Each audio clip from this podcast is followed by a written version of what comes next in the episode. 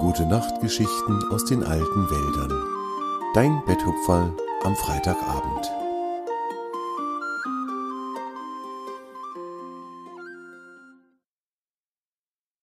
Wie viele Farben gibt es im Wald?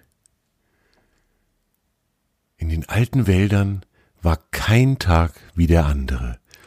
An jedem Morgen ging die Sonne auf und schickte ihre ersten Strahlen in einen Tag voller unerlebter Abenteuer, voller noch nicht erzählter Geschichten und voller Späße, die nur darauf warteten, gemacht zu werden.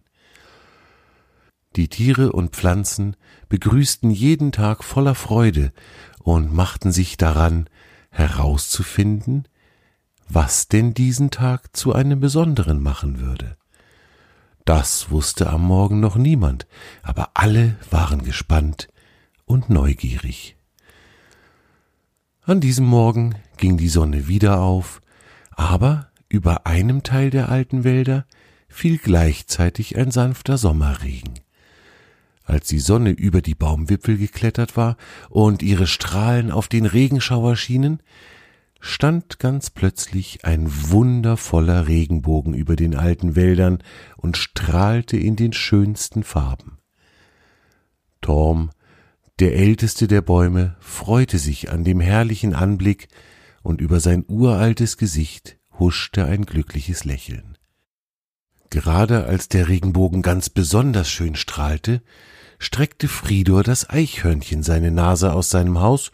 Fridor wohnte in einer der starken Astgabeln in Toms Baumkrone. Fridor schaute sich um und erblickte ebenfalls den wundervollen Regenbogen. Ganz stumm vor Begeisterung setzte er sich auf den Ast vor seinem Haus und bewunderte das herrliche Spiel der Farben. Nach einer kleinen Weile wurde der Regenbogen schwächer, und schließlich war er ganz verschwunden. Fridor seufzte glücklich und kletterte langsam und in Gedanken an Torms Stamm hinunter. Guten Morgen, Torm, sagte er, als er auf dem Boden angekommen war. Hast du den wunderschönen Regenbogen auch gesehen? Ich bin so glücklich, dass wir es hier in den alten Wäldern so schön haben. Guten Morgen, Friedor. Ja, ich habe ihn auch gesehen. Das war ein ganz besonders schöner Regenbogen, fand ich. Ich habe lange keinen mehr gesehen, der so kräftig gestrahlt hat. Du Torm? fragte Friedor, der sich mittlerweile auf dem Rücken ins weiche Moos gelegt hatte und auf einem langen Grashalm herumkaute. Wo kommen eigentlich die ganzen Farben her? Und wie viele gibt es? Weißt du das? Oh, das ist eine gute Frage, Friedor, erwiderte Tom. Wo die Farben herkommen, das könnte ich dir ungefähr sagen. Wie viele Farben es gibt, das muss aber ein jeder für sich selbst herausfinden. Auf diese Frage gibt es keine klare Antwort, die für alle gilt. Friedor schaute ihn fragend an. Nun, versuch mal, dir alle Farben vorzustellen, die du kennst, fuhr der älteste der Bäume fort. Da gibt es so viele unterschiedliche Farben. Das Rot des Fliegenpilzes, die gelben Blüten der Blumen auf der Bienenwiese, die verschiedenen Brauntöne, die du kennst, Kastanienbraun, Haselnussbraun, das Braun meiner Rinde. Du hast Bucheckernbraun vergessen, grinste Frido ihn an. Ich glaube, ich verstehe ein bisschen, was du meinst.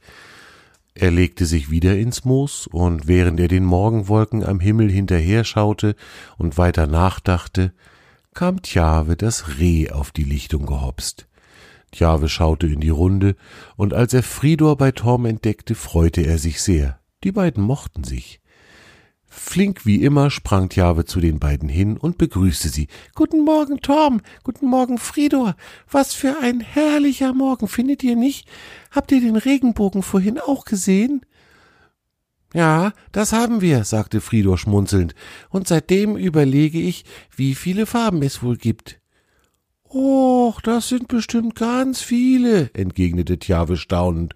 Rot, gelb, blau, braun, grasgrün, lindgrün, moosgrün. Halt, halt, unterbrach ihn Torm laut lachend. Erkennst du nun, was ich meine, Fridor? fragte er. Ein jeder nimmt Farben anders wahr, und für Tjave gibt es ebenso viele unterschiedliche Arten von Grün, wie du mir Dutzende Brauntöne aufzählen könntest. Und wenn wir die Bienen fragen würden, dann hätten die ganz sicher noch eine andere Art, ihre Farben zu beschreiben. Friedor setzte sich auf, nahm seinen Grashalm aus dem Mund und hielt ihn Tjave unter die Nase. Was für ein Grün ist dann das hier? fragte er neugierig. Tjave betrachtete den Halm einen Moment lang und dann begann er breit zu grinsen. Zerkaut grün, rief er dann. Fridor und Torm brachen ebenfalls in lautes Gelächter aus, und Fridor sprang mit einem gewaltigen Satz auf Tjaves Rücken und begann ihn dort zwischen den Ohren zu kitzeln. Er wusste, dass Tjave dort besonders kitzelig war, und schon rollten die beiden wie ein großes lachendes Knäuel durch das Moos. Von dem Gelächter angelockt, kamen noch andere Tiere auf die Lichtung und schauten skeptisch zu Torm hinüber. Dort sahen sie aus der Entfernung eine braune Kugel durch das Moos rollen. Tjave und Fridor konnten gar nicht genug bekommen von ihrem lustigen, fröhlichen Kampf. Swange und Liara, das Fuchspärchen, kamen Seite an Seite über die Lichtung geschlendert und gesellten sich zu den anderen. Was gibt's denn hier so Lustiges zu erleben? fragte Liara in ihrer freundlichen Art.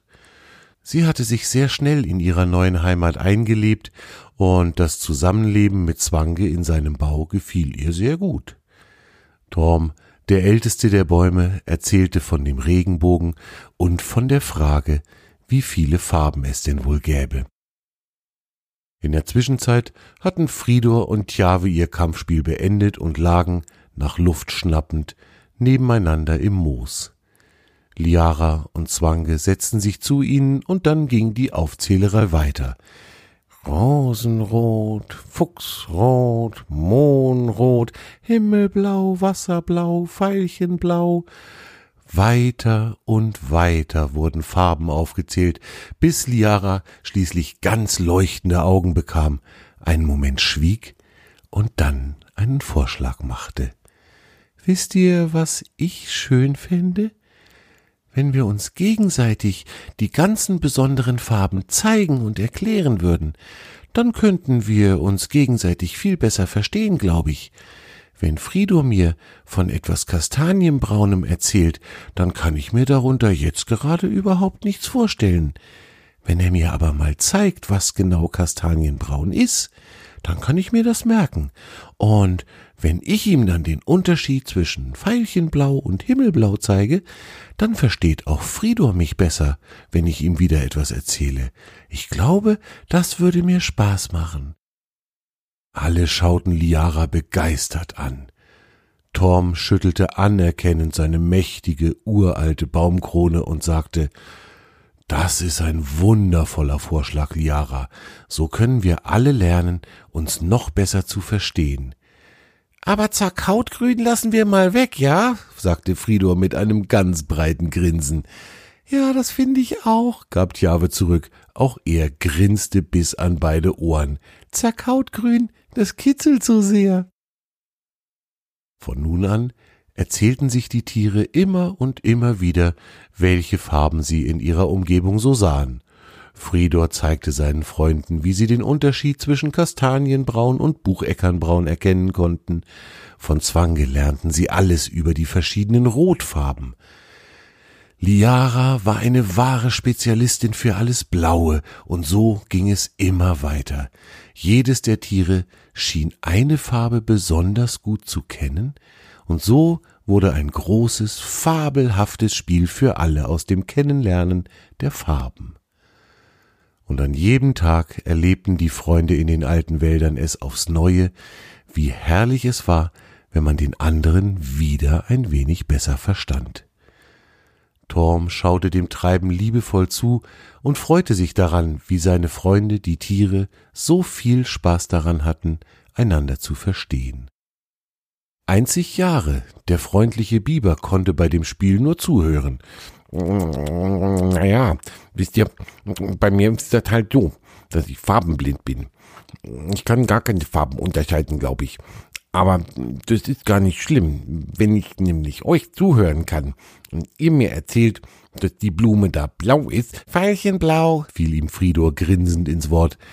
Veilchenblau ist, dann kann ich mir das vorstellen, auch wenn ich die Farbe gar nicht kenne. Irgendwie wird meine Welt durch eure Erzählungen ein wenig, naja, bunter. Das mag ich. Selbst der farbenblinde Jahre hatte seine große Freude an dem Spiel und hörte begeistert zu. Manchmal versuchte er eine Farbe zu erraten. Du Friedrop, der Baum da drüben, ist der Kastanienbraun? Und wenn Frido ihm dann bestätigte, dass der Baum tatsächlich kastanienbraun war, dann freute sich Jahre und strahlte. Wenn er aber einmal daneben lag mit seiner Vorstellung, dann fand er das eher lustig. Jahre ärgerte sich sehr selten über irgendetwas. Er war nämlich wirklich ein sehr, sehr fröhlicher Biber.